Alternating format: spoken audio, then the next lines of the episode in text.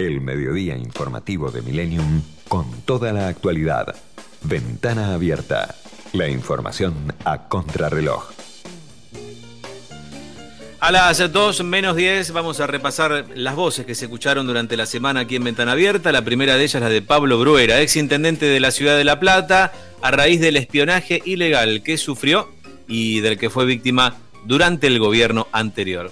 Me llamó un día el juez y me dijo que estaba en esta situación y que quería que vaya a ver y a reconocer, bueno, un montón de papeles, fotos, eh, chat, eh, WhatsApp, bueno, no sé, informes, cerca de 500 hojas en la carpeta en, la, en la que, digamos, me involucraban en estas escuchas ilegales, ¿no?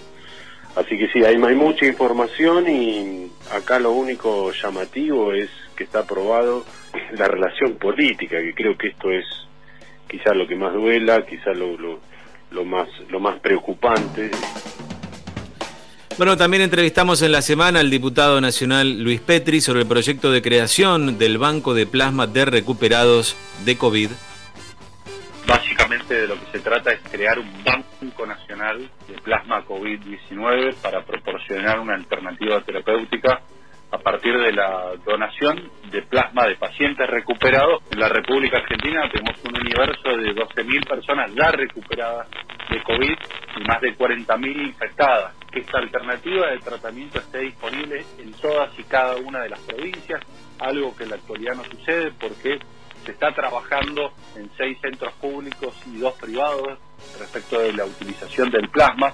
Nosotros creemos que esto debemos extenderlo a las 24 jurisdicciones este, provinciales y la ciudad autónoma de Buenos Aires. Bueno, también charlamos en la semana con la gerente de Relaciones Institucionales de Coca-Cola Argentina, Fernanda Salerno, sobre las acciones de la empresa y la ayuda en cuarentena. Cuando, cuando comenzó todo esto, eh, nos enfocamos en, orientar los esfuerzos a la seguridad y al bienestar de las comunidades asociándonos en esto que es lo que nosotros llamamos el, sistema Coca-Cola, que está, eh, digamos, compuesto por los socios embotelladores.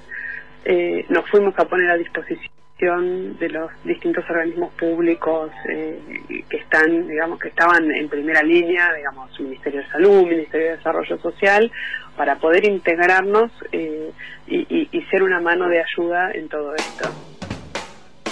Por otra parte, también en la semana estuvimos charlando con Luis Cámara, médico clínico y asesor del presidente, sobre las restricciones que se vienen en esta nueva etapa de la cuarentena.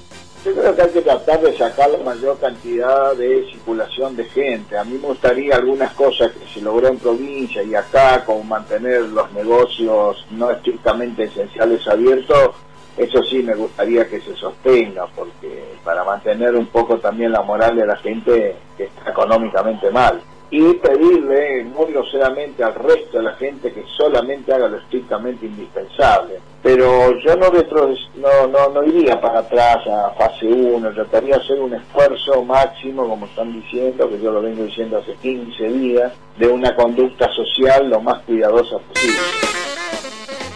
Bueno, por otra parte, también entrevistamos al ministro de Obras Públicas de la Nación, Gabriel Catopodis, sobre la puesta en funcionamiento de los hospitales modulares que ya reciben pacientes. Ya empezaron a recibir pacientes, la mayoría de los hospitales, son dos hospitales en todo el país, tres en el interior, Córdoba, Santa Fe y Resistencia Chaco, y los otros nueve en la provincia de Buenos Aires, en la mayoría ya, han recibido y están recibiendo pacientes, todos los equipos profesionales que necesitan este tipo de, atenciones. Recordemos que son 76 camas por hospital, eh, un total de casi 1.000 camas, de las cuales 350 camas son de terapia intensiva y el resto de terapia intermedia.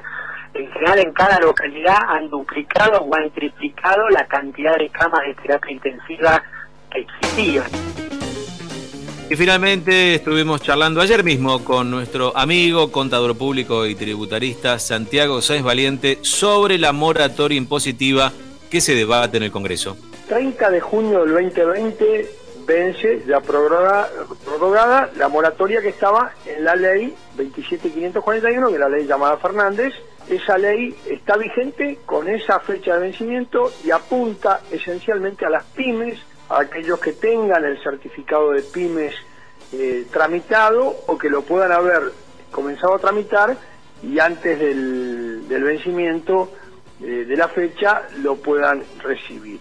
Las pymes tenían estas grandes condonaciones de intereses con vencimiento de deudas hasta noviembre del 2019, además por supuesto condonación de multas que es francamente muy muy ventajosa la moratoria.